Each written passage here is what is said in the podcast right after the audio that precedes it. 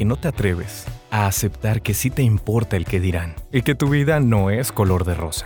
A que no te atreves a abrazar a tus demonios, tus vacíos, tu depresión, tus ataques de ansiedad. A que no te atreves a tocar tus sombras, esas que tanto ocultas y niegas en ti. En A que no te atreves, desgranamos viejos estereotipos y aprendemos de las crisis. No tenemos miedo a hablar de eso que nadie se atreve a confesar y consultamos a profesionales y también a expertos en su propia vida o a gente muy clavada en esos temas que nos angustian para llevarlos a la luz. Yo soy Karina Suárez Fernández. Y yo soy Tania Chaides.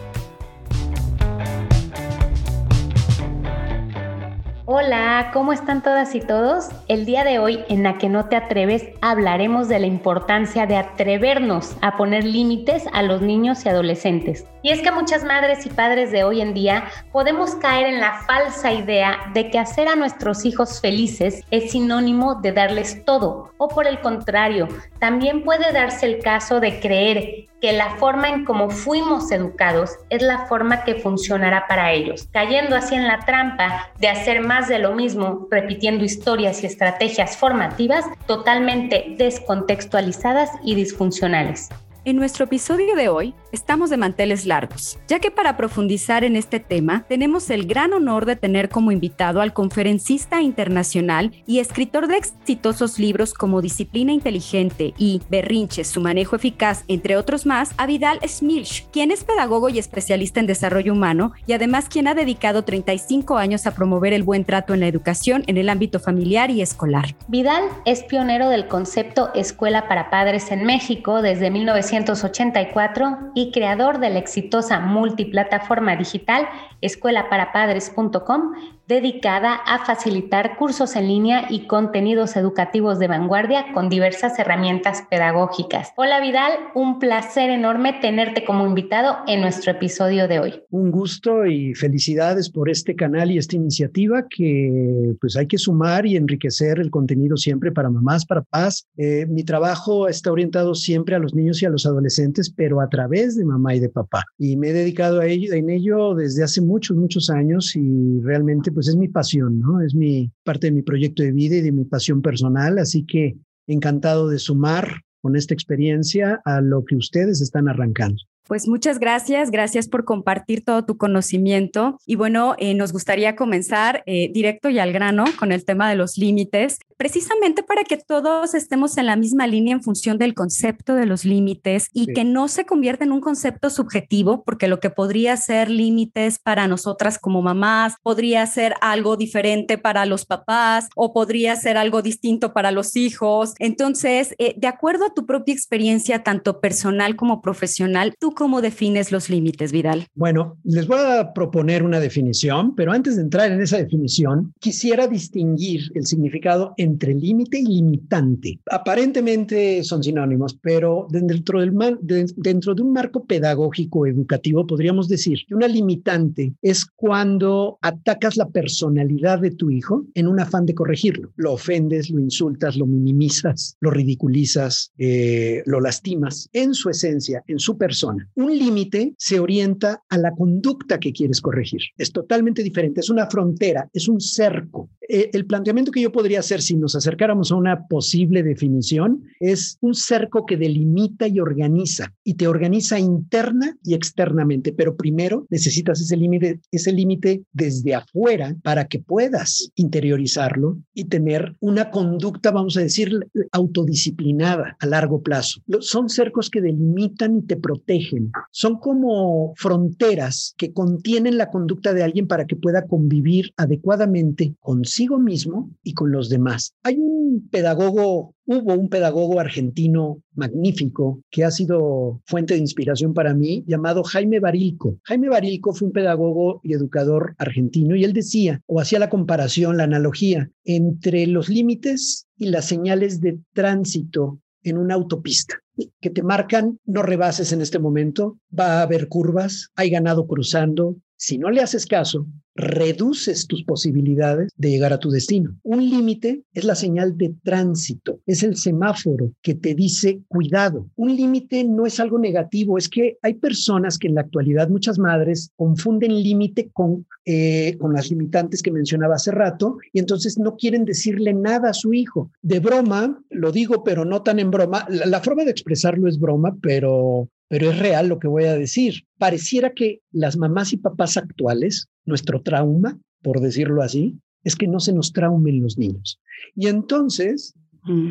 no le pones límite alguno. Entonces, el niño no aprende a socializar, porque los niños no tienen por qué haber nacido sabiendo cómo se socializa. Hay que civilizar al pequeño cavernícola, perdón el término, pero es como si fuera una persona totalmente sin ese marco de referencia social y se lo tienes que establecer porque vivimos en una sociedad. No es, no es castrar su voluntad, no es quebrantar su voluntad. Al ponerle límites no maltratas. Ese es el gran problema que asociamos límites con maltrato. ¿Por qué? Porque venimos de una tradición educativa totalmente eh, represiva y maltratadora. Eh, y así crecimos. Y muchas mamás y papás me dicen, bueno, a ver, a mí me dieron de nalgadas, me dieron de cintarazos o de golpes y no quedé mal, mírame.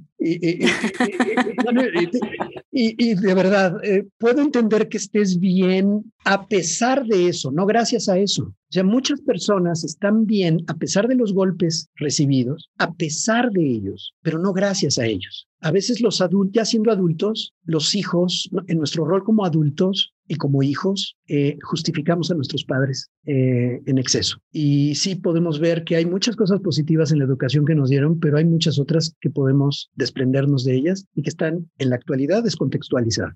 Y es ahí donde puede entrar un poco este temor del que hablas, ¿no? De eh, cómo muchas veces como mamás y papás, de, de, acuerdo a esta educación tradicionalista, más bien estamos educando en función de cómo, pues, no, no queremos que nuestros hijos sientan quizá lo que nosotros sentimos o cómo lo sentimos y ya, no, ya nos perdemos de la esencia de nuestros hijos metiéndonos en querer rescatarnos a nosotros mismos, ¿no? A ver, es que eh, eh, los dos extremos son reactivos. Repetir el mismo patrón es reactivo y no tocarlo ni con el pétalo de una rosa es igualmente reactivo. ¿Por qué? Porque estás tratando de evitar una experiencia propia. Mira, hay un refrán en el Senegal que dice, para educar a un niño se requiere a toda la tribu se necesita toda la tribu. Pero habría que, habría que agregarle algo a ese refrán. Para educar a un niño, esa tribu se tiene que educar, porque no necesariamente los adultos estamos a la altura del reto educativo que nos presenta la época actual. Ya no podemos seguir con ese esquema de yo educo como me educaron a mí, o ahí te va otra frase que detesto, no hay una escuela para padres, nadie te enseña a ser madre o padre. A ver, bajémosle un poco a la telenovela o al melodrama. Eh, por supuesto que te enseñaron, ¿quién? Bien o mal, tu mamá, tu abuela o tu tía, quien te haya criado, por supuesto que tienes esos referentes. El punto es que esos referentes no necesariamente tienen vigencia y no es porque todo lo anterior esté mal, pero sí hay muchas cosas que están mal. Y para esos nostálgicos del pasado que dicen antes sí había educación y no como ahora, para esos nostálgicos del pasado yo les digo, pues la, la, la, la sociedad actual es producto de esa educación del pasado. Entonces no me vengan con que era perfecta. Tenemos muchos elementos e históricamente estamos en un momento que nos permite valorar lo que no funcionó en un extremo de maltrato y en un extremo de libertinaje y de cero límites. Dice que para que el niño desarrolle su personalidad natural y con teorías pseudo espirituales que en realidad impiden que actúes como debes de actuar, con asertividad, con claridad, con mucho cariño, pero con firmeza. A mí me, me, encanta que pongas el énfasis aquí, porque evidentemente, como bien dices, ¿no? O sea, esta historia de que, ay, pero es que mis hijos no vienen con un manual o tal o cual, lo escuchamos todo el tiempo, ¿no? Y sí es... Ah. Es, es, como una excusa, pero también la realidad es que si los referentes que tuvimos son nuestros papás, nuestros abuelos, nuestros tíos, y ellos también de alguna manera fallaron o no tenían las herramientas. A mí como mamá, yo soy mamá de tres niños, ¿no? Eh, eh, 13, 11 y un año. Entonces, con los de 13 y 11, pues ahora lo pienso con perspectiva y digo, híjola, ¿cómo metí la pata con ellos? ¿Cómo esto? ¿Cómo lo otro? ¿Cómo lo otro? Ahora con el de un año, estoy intentando hacer un mejor trabajo, pero para hacerlo requieres de muchas herramientas. Y yo por eso estoy muy contenta de que estemos hablando hoy contigo, porque es quitarse la venda de decir, eh, bueno, es que así me educaron a mí, o bueno, es que no sé cómo hacerle porque no nací siendo una excelente mamá, sino no, hay que entrarle al ruedo, hay que aprender. Y yo creo que de eso se trata de esta, en esta vida, ¿no? De aprender Tal cual, Tania. Y una cosa importante, para quitarte ese miedo, debes de liberarte de algo que está por debajo de él, que es esa compulsión vendida mercadológicamente utilizada de intentar ser mamá perfecta. Es que soy la supermamá. ¿Has visto esos? Y la supermamá y hasta la ponen con una capa eh, en una actitud como de que vuela. E, e, e, esas son ridiculeces, perdón. Referentes importantísimos en la historia de la educación. Bruno Bettelheim, un escritor, psicoanalista, autor de muchos libros, tiene un título justamente que se llama así, el no hay madres o padres perfectos, hay madres o padres suficientemente buenos. Hasta ahí llegas, ¿eh? suficientemente bueno. No, de ti no depende, déjame decir algo que probablemente eh, alguien que nos esté escuchando no vaya a estar de acuerdo, pero de ti no depende la felicidad o infelicidad de tus hijos. ¿eh? Tú puedes propiciar, fomentar, pero el concepto de felicidad que cada individuo tenga es justamente eso, individual. Por lo tanto, tú como mamá o papá puedes fomentar, impulsar, acompañar para que él o ella lo logre a su manera. Y eso es otra cosa. Uno no hace feliz al otro. Si tú eres infeliz, mira, vas a ser infeliz al otro que quería hacerte infeliz. O sea, de verdad que quería hacerte feliz. La verdad es que tú no puedes tener una aspiración tan irreal e inalcanzable como hacer felices a los hijos. Ahora, si tú crees que hacer feliz a tus hijos es comprarle todo y que nunca llore y no la pase mal, pues entonces estás generando un monstruito con tendencia narcisista que no es capaz de tolerar que las cosas no ocurran como él o ella quiere que ocurra en este instante, aquí y ahora. Por lo tanto, el primer punto es en defensa de los límites, por favor, mamá, pa, no tienes que ser perfecto, te vas a equivocar. No hay mamá o papá que, no, que no nos equivoquemos. Así como tú compartías, Tania, cuántos hijos tienes. Yo tengo cuatro y las edades son otras. Ya pasé por etapas de adolescencia, 33, 27, 16 y 11. Como papá también te hablo, no solamente como pedagogo o una persona dedicada 100% al tema educativo en general. No hablo solo de los hijos ajenos, hablo también de los propios. Y eh, el tema de los límites es un factor muy delicado. ¿Por qué? Porque es donde el equilibrio entre firmeza y amor y benevolencia debe de ponderarse. Ese equilibrio es muy difícil de lograr.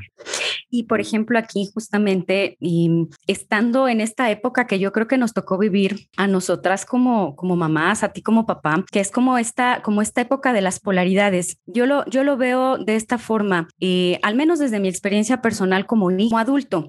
Pero por el otro lado, hoy en día, en esta época, lo que, lo que veo y muchas veces lo que vivo también con, con mis hijos, me pasa con ambos. Yo, yo tengo una niña, bueno, ya no es niña, una chica de 17 años y un niño de 13 años, a punto de cumplir 14 también. Y, y yo soy muy inconsistente, pero me he descubierto en esta inconsistencia eh, en cuestión de los límites precisamente por esta, por esta duda de, a ver, este, ¿cuál es la libertad actualmente? ¿Qué es la libertad? Para mí, la duda en cuanto al concepto de y en cuanto al concepto de libertad es, ¿qué es libertad? Por esto que tú mismo marcabas hace un momento, dejar que fluyan, ok, que los libros de crianza positiva dicen esto, que lo que leo cuando, bueno, es que tienes que hablar bonito, pero ¿cuándo hablar bonito? ¿Cuándo no? ¿Cuándo llevar el feeling? ¿Cuándo ser dura? ¿Cuándo dura determinante en, en el sentido? Y ahí es donde yo siento que como sociedad, en esta etapa, en este momento, como mamás y papás, muchos, sin generalizar obviamente, estamos como hechos bolas en este balance, ¿no? Del que tú hablas. ¿Sabes por qué? Eh, porque tenemos una serie de creencias que nos llevan a tener unos comportamientos totalmente erráticos. Una de esas creencias, si me permites enumerar algunas, una de ellas es creer, por ejemplo, que los límites son un obstáculo para el desarrollo pleno y natural de tus hijos. Si tú concibes que un límite es un obstáculo para ese desarrollo, pues no vas a poder realmente eh, eh, establecer esto. Por lo tanto, tienes que cambiar esa forma de verlo y considerar que marcar límites a las conductas inaceptables de tus hijos es positivo, pues son cercos, fronteras que los organizan, los contienen y sobre todo los protegen, externa e internamente. Ese punto es muy importante. Otro error en nuestra forma de entender los límites es creer, creer que el dolor educa y creer que los límites equivalen o son sinónimo de maltrato con fines educativos, entre comillas, ¿no? Golpes físicos, emocionales, críticas, descalificaciones e insultos. Eso no es poner límites, ¿eh? Para quien asocia límites con esto que acabo de mencionar, no estamos hablando de lo mismo. ¿Por qué? Porque esta creencia lo único que va a llevarte te va a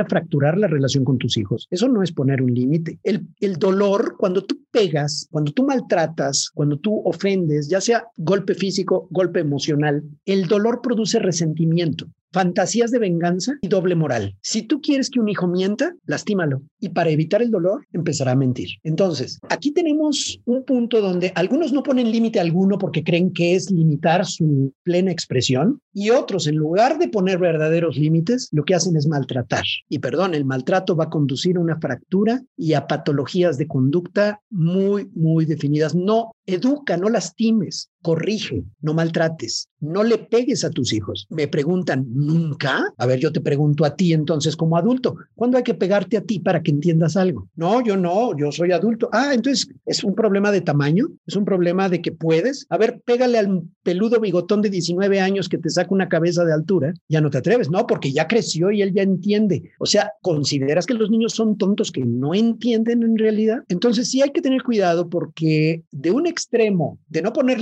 alguno, hay personas que están en el otro y recomiendan lo opuesto y dale una buena nalgada a tiempo para que mejore, ¿no? Tu hijo necesita límites y lo asocia automáticamente, insisto, con maltrato. Eso no es poner límites. ¿Qué es poner límites y cómo se ponen los límites? Bueno, vamos a analizarlo un poquito más a fondo, pero esto es una violencia contra los niños que sí hay que erradicar. En lugar de creer que el dolor educa, la creencia debería ser, puedo corregir sin lastimar a mis hijos. Hay un refrán popular que dice, el que pega para enseñar, solo enseña a pegar. Y luego nos sorprende que los niños tengan conductas violentas. Otro problema que tenemos con los límites, fíjate, es que no lo vemos cuando se portan de una manera inaceptable, haga algo que está mal y que quieres evitar que continúe. Muchas mamás y muchos papás creen que esa conducta inaceptable es una característica permanente de su personalidad. Cuando tú confundes una conducta con una característica de su personalidad, tiendes a etiquetarlo, ponerle etiquetas de distraído, torpe, tonto, enojón,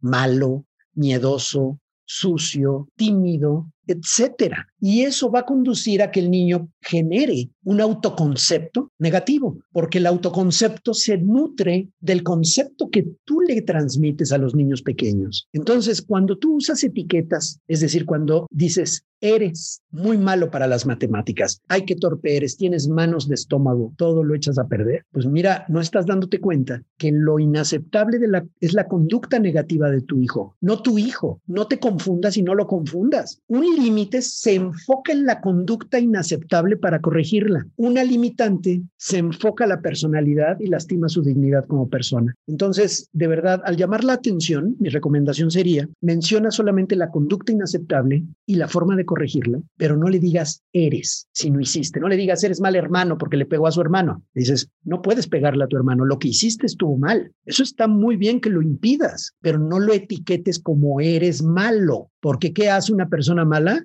Si usas adjetivos negativos, pues lo va a tener como un autoconcepto que le va a conducir a actuar de esa manera de manera permanente. Entonces, de verdad... Es como el guion perfecto, o sea, tú le dices, eres tal, eres cual, eres tal, y acabamos, no, acabamos creyéndonos que así somos. Acabamos, pero así como que nos lo meten aquí de tal manera que tenemos que cumplir a rajatabla con ese guion, ¿no? Con el que nos educaron. Sí, sí, es un guion con el que te educaron, con el que en el entorno social pues estamos bombardeados por información contradictoria, no comprobada, eh, basada tal vez solamente en opiniones, pero no en evidencias de resultados en el trato con los niños. Una de, las evidencias de estos resultados, lo que tú mencionabas hace un momento, ¿no? La frase justificatoria que, que a veces podemos escuchar en muchas personas de, bueno, a mí me, me, me dieron tres cinturonazos y no me pasaba nada, ok. Y tú decías algo muy importante. Exactamente. Ese, eso es como la consecuencia o el efecto que puede verse a nivel ya expansivo, incluso hasta como para mejorar el mundo ¿no? Eh, estoy viendo ahorita que la importancia de los límites no solo tiene que ver con el tema individual, familiar, sino ya se expande a, todo el proceso social. Y, y, en este punto que tú decías, bueno, ¿quién dice que no? Pues sí, claro, si volteamos a ver la cantidad de depresión, de ansiedad que podemos encontrarnos alrededor eh, o la rebeldía, pueden haber a lo mejor muchísimas formas de cómo pueden verse estos efectos o estas consecuencias a largo plazo, porque me imagino que tiene que ver con un tema, un, tema generacional, eh, que son consecuencias a largo plazo y que bueno, aquí eh, ¿cómo sería el efecto sano de los límites que tú consideras que puede verse eh, incluso a nivel social con estos cambios que, que, estamos intentando establecer en estos momentos de la vida? Con, la forma en que lo acabas de plantear, me, me recordó, las justificaciones que usamos los adultos son tan absurdas. Ahí te va otra, ¿no? Me duele más a mí que a ti, pero tómala, ¿no? O eh, el día de mañana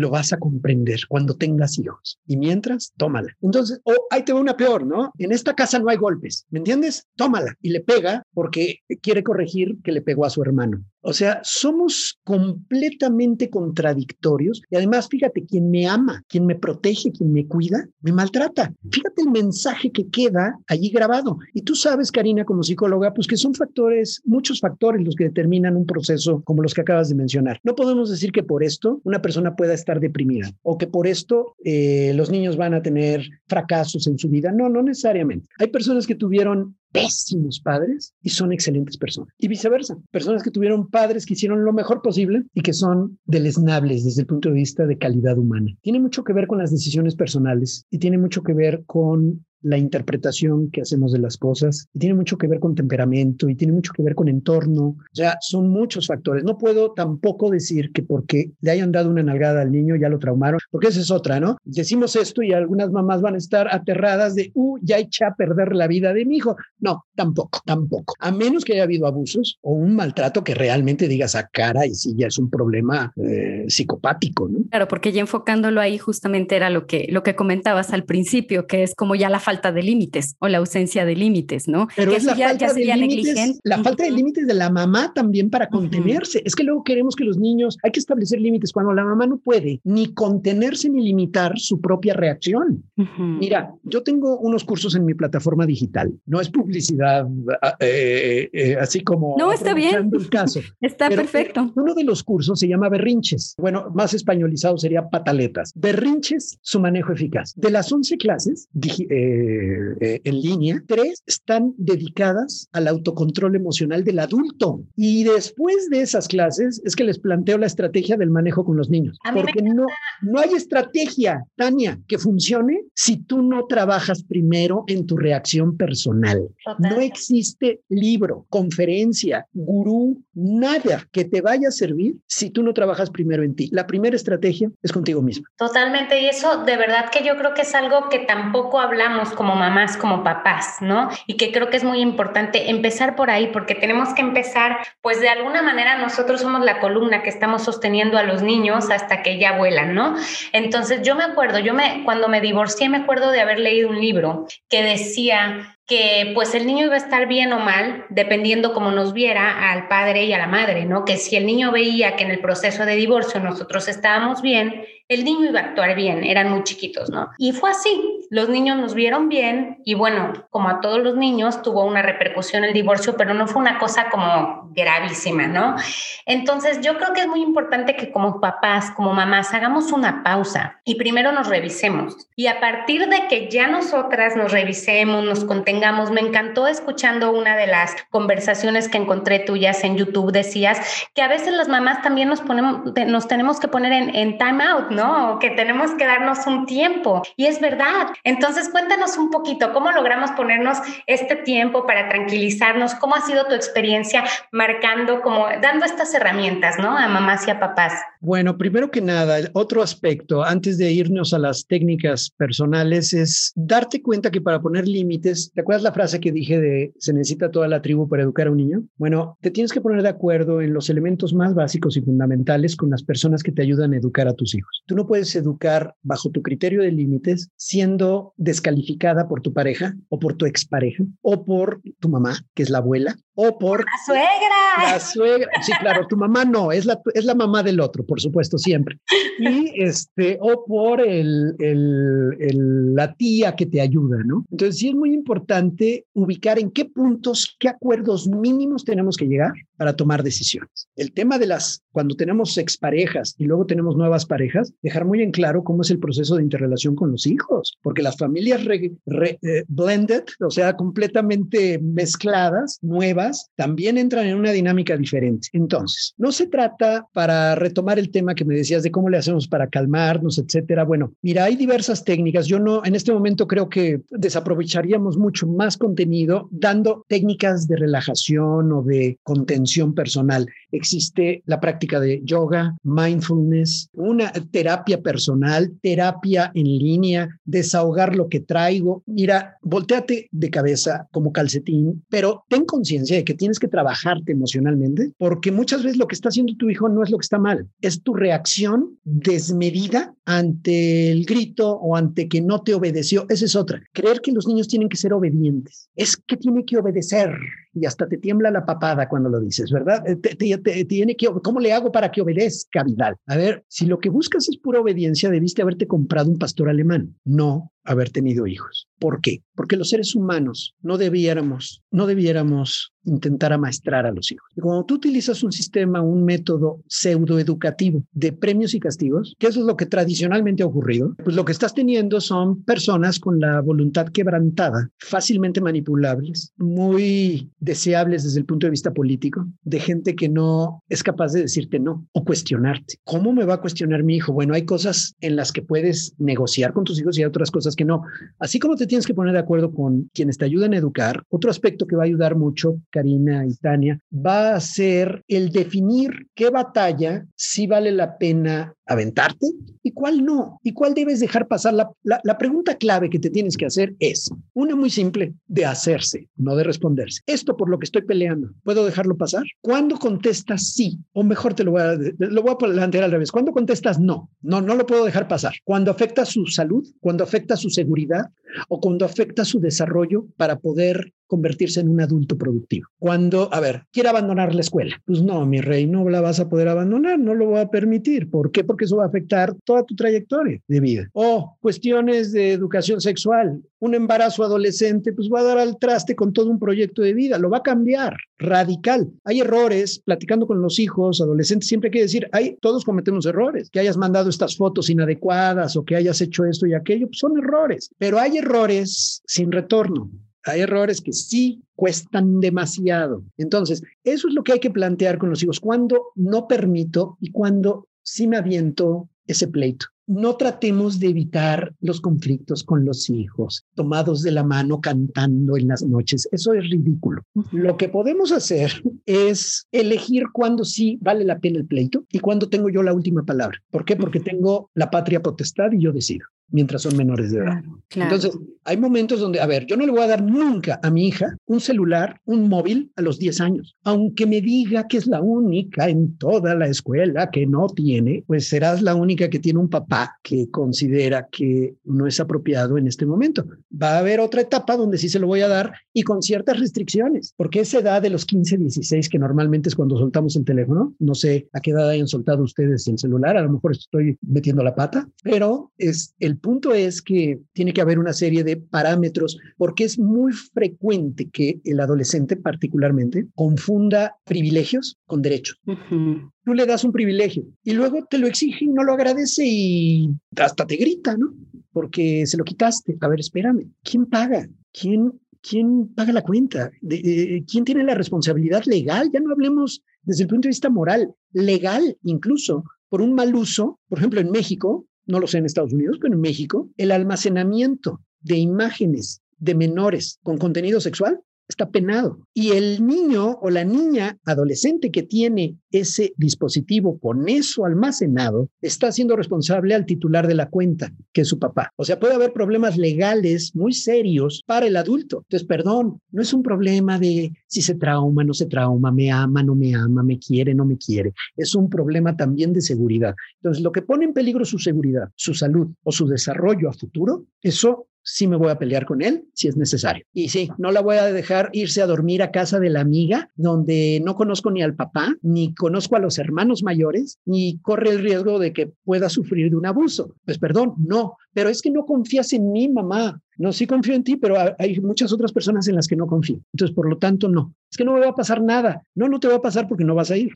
Entonces, y, yo creo que, que, no sé, a veces nos cuesta trabajo de repente, bueno, al menos en, en, lo particular, entender eh, esta diferencia entre lo que implica cuando nuestros hijos ya tienen la suficiente capacidad de tomar decisiones y cuando somos nosotros los que de alguna manera como padres vamos guiando sus decisiones, porque al final de cuentas, esta, esta creencia de es que no lo estás dejando decidir o no la estás dejando decidir, esos son algunos comentarios que yo he escuchado entre amigas, con algunas amigas que es que tiene derecho a decidir. Luego yo me pregunto, bueno, eh, siendo niño, siendo adolescente, ¿qué es decidir? ¿Qué significa decidir? No quiero decir que no decidan. Sin embargo, ahí es donde creo que entra el tema de las fronteras de las que nos hablabas justamente hace un momento. Así es, y depende de la edad. También la edad entra en, en juego aquí. Estoy de acuerdo en que tienes que entrenarlo en toma de decisiones, pero en cosas que le salen baratas, que si se equivoca no va a tener un costo eh, irreparable. Y habló concretamente de vida sexual prematura, hablo de, consumo de sustancias adictivas o de contacto con personas criminales. Entonces, cuidado con esos elementos.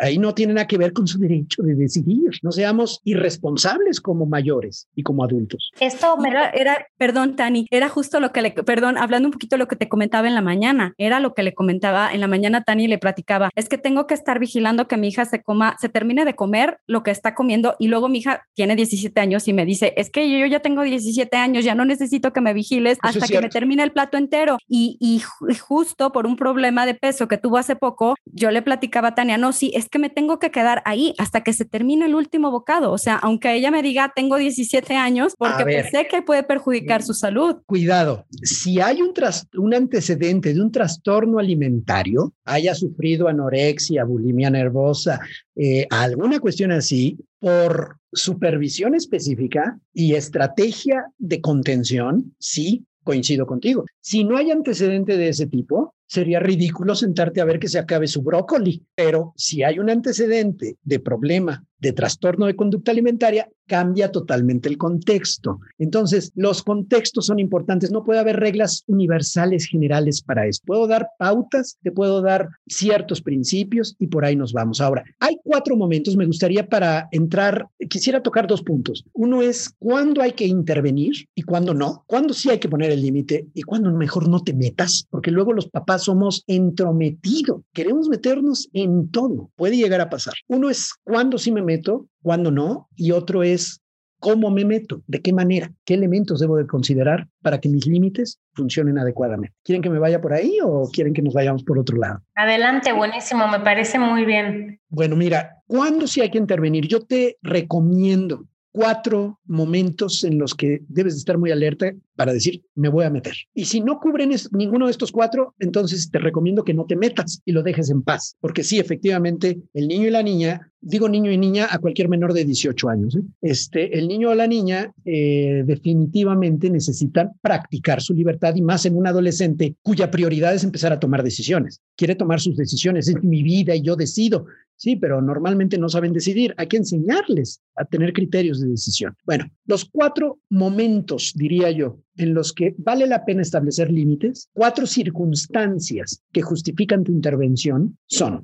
riesgos a la sobrevivencia o a su seguridad. Pone en peligro su vida o su seguridad o la de terceros. Ese es el primer punto donde tienes que intervenir. Otra circunstancia en la que sí tienes que intervenir, cuando su conducta trastorna la convivencia social. Tiene una conducta antisocial, tiene una conducta perjudicial para su entorno en el que convive. Tercer momento o circunstancia en el que debes de intervenir cuando descuida o atenta contra su salud. Y cuatro, violación de los valores morales que deseas fomentar. Y cuando digo valores morales, estoy hablando no dentro del marco religioso de valores, sino de convivencia social. Por ejemplo, respeto, responsabilidad, honestidad. Eh, hablemos de esos valores como elementos de, indispensables para una convivencia social. Y esos valores caben en cualquier religión o no religión. No tiene nada que ver con ese contexto. Entonces, no sé si han visto mamás de niños muy pequeños, por ejemplo, no hablemos de adolescentes, sino de pequeños, que su hijo está pateando a los demás niños en la fiesta, los está maltratando y lastimando. Y la mamá, como está platicando con sus amigas muy a gusto, de, lejos les grita, Migue, amor, no, cielo. Perdón la parodia, pero bueno, va por ahí. Y Y Migue es la reencarnación de Jerónimo el Apache, ¿verdad? Y les está arrancando el cuero cabelludo a los demás niños. Y la mamá de lejos indica, dan ganas de darle una bofetada a esa señora y decirle, señora, despierte y eduque a su hijo, mueva sus piernas, acérquese y haga algo, por favor. Bueno, eh, la mamá no está interviniendo cuando debería intervenir, ¿no?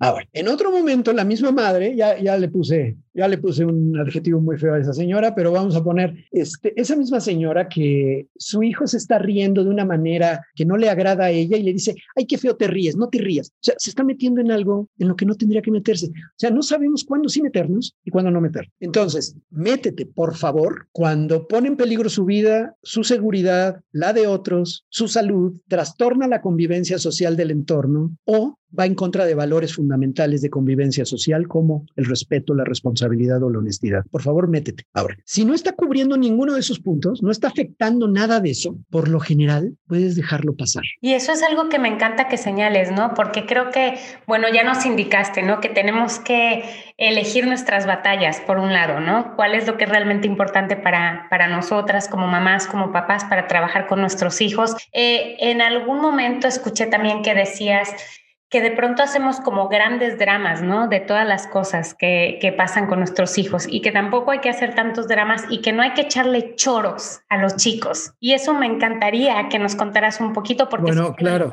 claro.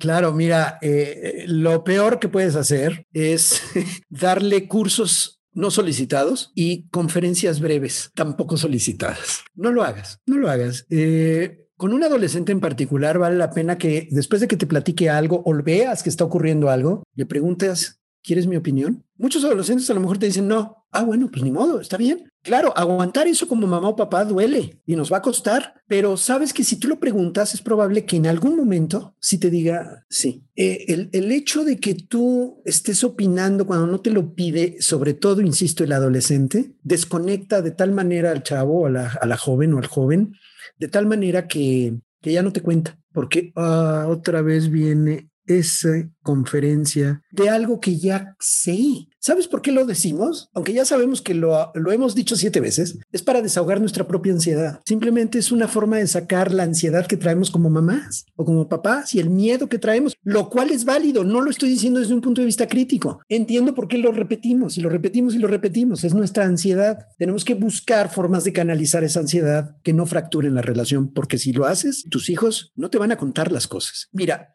una especialista en desarrollo humano, lamentablemente ya falleció, una gran amiga y maestra mía llamada Norma Alonso, planteó en un libro que tuve el gusto de publicarle hace muchos años, eh, lo que ella llamó cinco Cs para poner límites. Cinco Cs. ¿Por qué Cs? Pues es un truco mnemotécnico para acordarnos, que no se nos olvide ninguna de las Cs. La primera C para establecer límites es que tenemos que ser claros.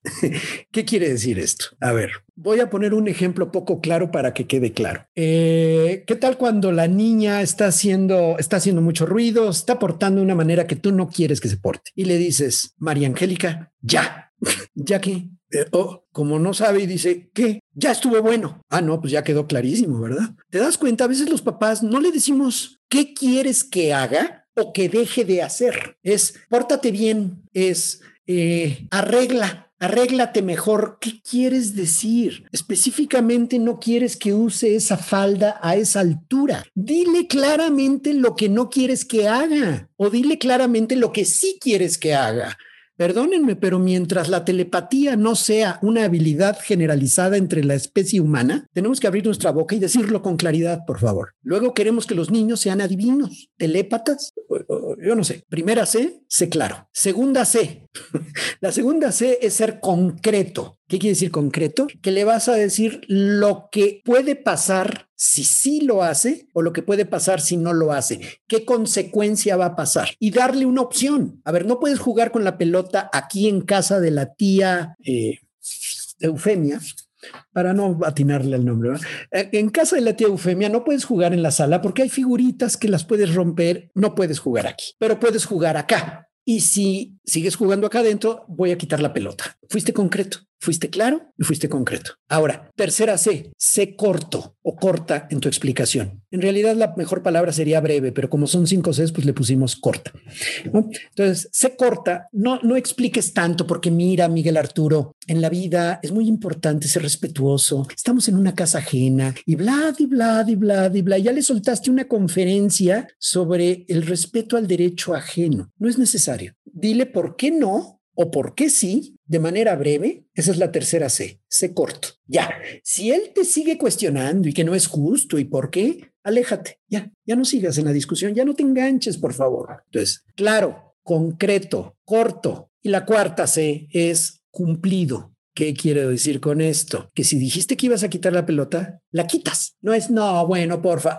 A ver, el niño que estaba golpeando a todos los demás en la fiesta. Ten cuidado con lo que dices porque si es algo que no vas a poder cumplir, mejor no amenaces. No le digas, nos vamos a ir si sigues pegándole a los niños, porque resulta que está su hermano ahí y su hermano no tiene por qué privarse de la fiesta, o porque ni siquiera está tu coche, porque tu automóvil, porque va a pasar tu esposo por ti. Entonces ni te puedes ir. Entonces no le digas que te vas a ir si no vas a poder cumplir. Muchas veces tienes que improvisar. Le puedes decir algo al niño como, si sigues golpeando a los niños, no vas a poder jugar y te vas a tener que quedar sentado aquí al lado mío y te pierdes la fiesta. Imagínate qué tortura estar con las señoras cuando todos los niños están jugando. Bueno, di algo que sí puedas cumplir. Esa es la cuarta C. Y la quinta C y última es Sé consistente. Consistente quiere decir congruente a lo largo del tiempo. No es un día si te dejo pegarle a tu hermana y al otro día te golpeo yo por haber pegado a la hermana. Un día si te dejo jugar hasta las 11 de la noche, aunque al día siguiente hay escuela, y al otro día, porque estoy de mal humor, a las 7.30 de la noche te meto a la cama porque ya estoy cansado. Tienes que ser consistente. La buena noticia es que estas cinco Cs funcionan. La mala noticia es que si te falla una de ellas, se te cae el teatro entero. Entonces, vale la pena hacer un análisis de cuál de estas cinco Cs, claridad,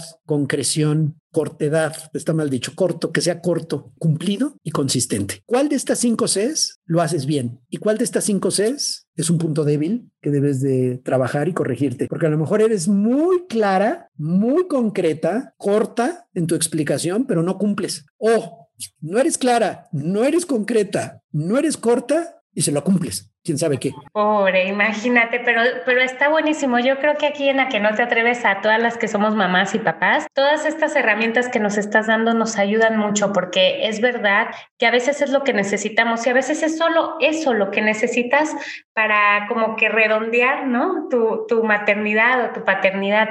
Hay una cosa que escuchándote me encantó, ¿no? Y tú dijiste que le tenemos tanto miedo a la adolescencia, ¿no? Como te mencionaba, yo estoy ahí con uno de 13, ahí, ahí con uno de 11, Karina también. Y pues sí, la adolescencia es un momento en el que tiene muchos prejuicios, tiene muchos mitos y me encantaría que nos hables un poquito de esto porque justamente tú decías que es una etapa increíble, ¿no? Que podemos hacer tantas cosas positivas por nuestros hijos. Lo increíble no quita lo desagradable de ciertos momentos y hay que entenderlo y, y aceptarlo. ¿Por qué? Porque hay tanto cambio y de pronto se levantó. Además, estamos en un proceso, cuando entran a la adolescencia, tenemos que reconocer que estamos en un proceso de duelo, porque perdimos al niño o a la niña. A esa chiquitita que se te acurrucaba, te platicaba todo, eh, se quedaba dormida contigo, te platicaba absolutamente todo, la abrazabas y hoy llama y te hace ojos de huevo cocido o te azota la puerta en la cara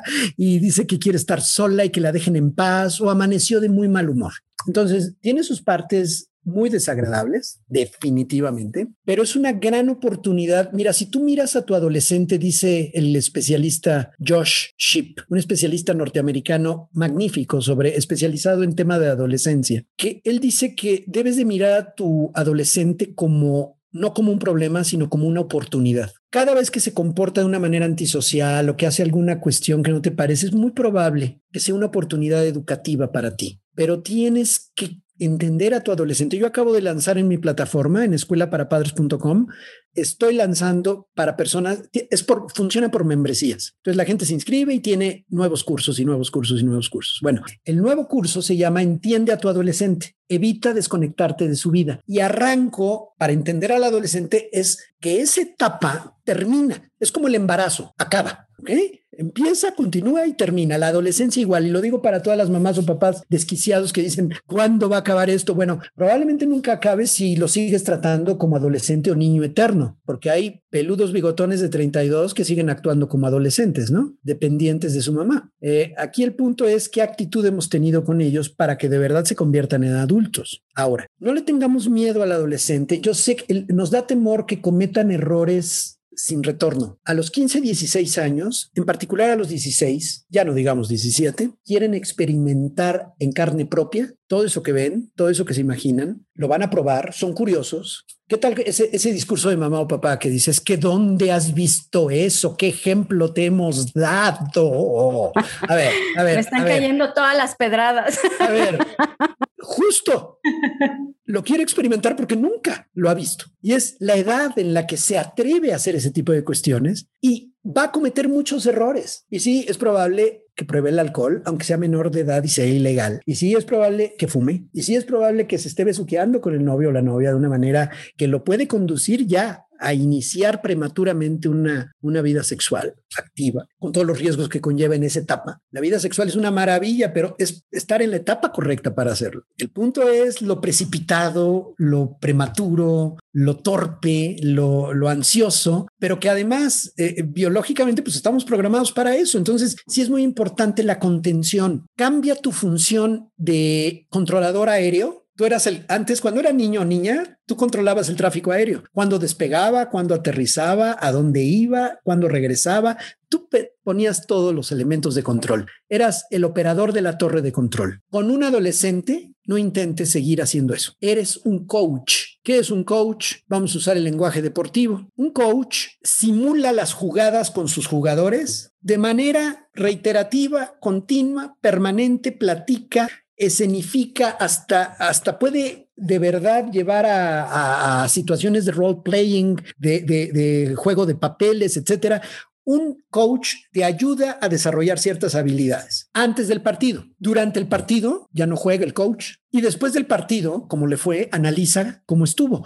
Tú como mamá o papá de un adolescente podrías hacer eso. Va a ir a una fiesta, va a ver, lo están molestando, está con una situación, puedes platicar, puedes escuchar. Eso sí, por favor, si quieres que tu hijo o tu hija te entienda, te entienda a ti, aprende a escucharlo. Escucha más de lo que hablas. Practica aquellas conductas que creas que pueden ponerlo en riesgo y que quieres evitar. Que practique cómo evitarlo. Y dos, durante el juego, cuando se va a la fiesta, cuando está con sus amigos en la escuela, pues ni estás presente. Entonces, ya relájate. Después de la fiesta, después de la borrachera probablemente, después del desengaño amoroso con el corazón roto, llorando, llega y la ves deprimidísima o deprimidísimo, ahí es cuando puedes nada más tener presencia para empezar y luego verificar si la puedes ayudar de alguna otra manera. Eh, Mira, parece que tiene una bola de cristal y está describiendo a, a mí con mi hija.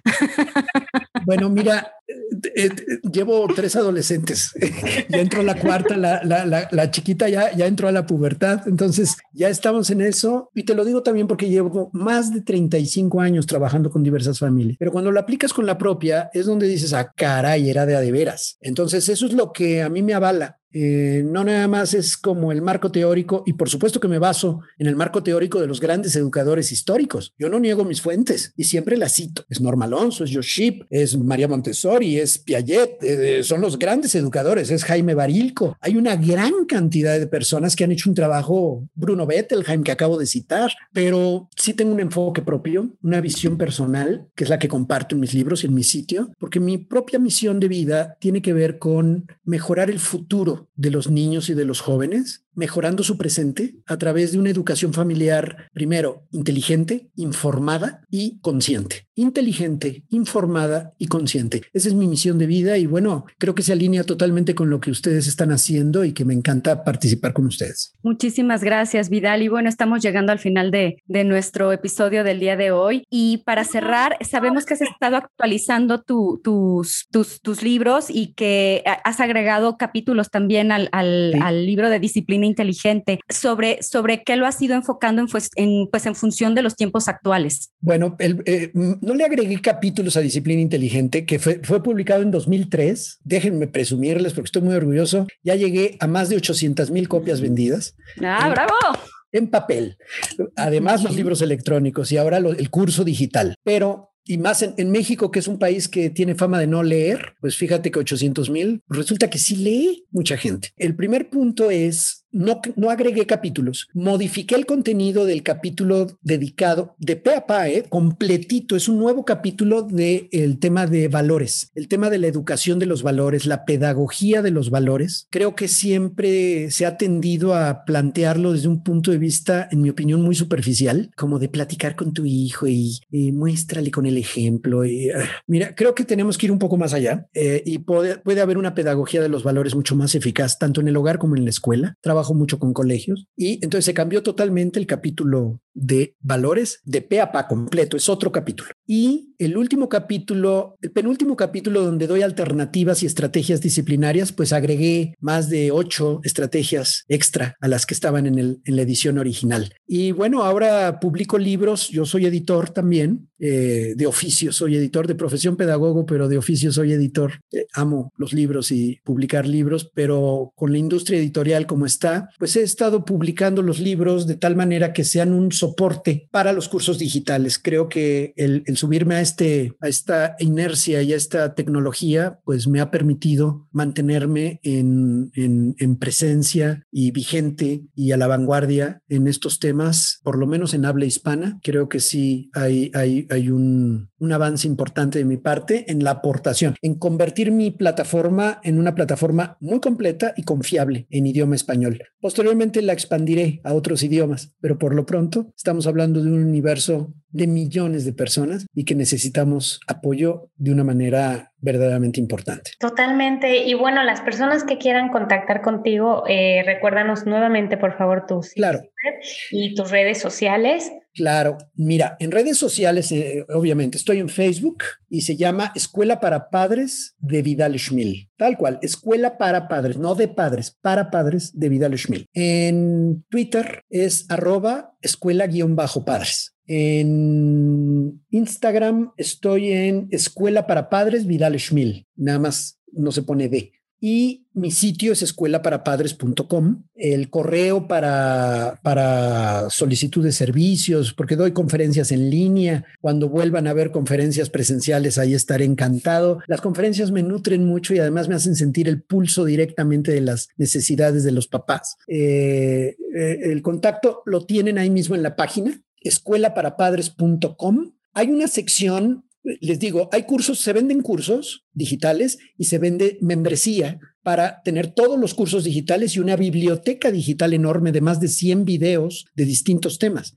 Ahorita tengo más de 150 videos ya en la plataforma y estoy incorporando a especialistas que colaboren conmigo. Eh, Rosa Barocio, Vicente Hernández Haddad, que es sexóloga. Eh, hay distintos eh, especialistas que se van a ir sumando a este proyecto, pero hay una sección que es gratuita que se llama Estamos juntos en esto y la creé para la pandemia en apoyo a las familias que requieren este tipo de apoyo, donde platico con diversos especialistas en un diálogo como este y estamos platicando sobre diversos temas, la depresión, el tema de la sexualidad en la etapa de la pandemia, la violencia en las familias durante la pandemia, todo ese tipo de cuestiones y eso es gratuito, ¿eh? está vinculado a mi canal de YouTube y está pueden acceder a través de escuelaparapadres.com. Y cada 15 días en Facebook Live, Periscope, en YouTube y en Instagram. Tengo un consultorio abierto, gratuito, y bueno, encantado de que de verdad podamos seguir platicando y que la gente se atreva como dice su título, que se atreva a,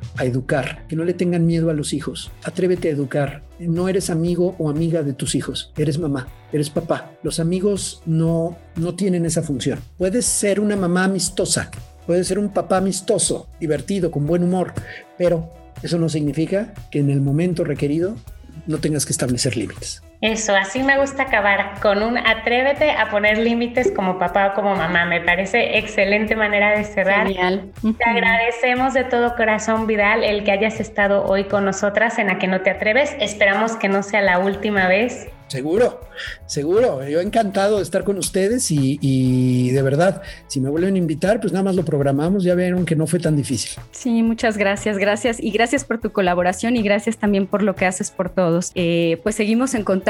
Y eh, ya saben, escúchenos en la que no te atreves. Conectémonos en el Instagram de A que no te atreves con Cari y Tania y encuentra más información de cada episodio en aquenoteatreves.com.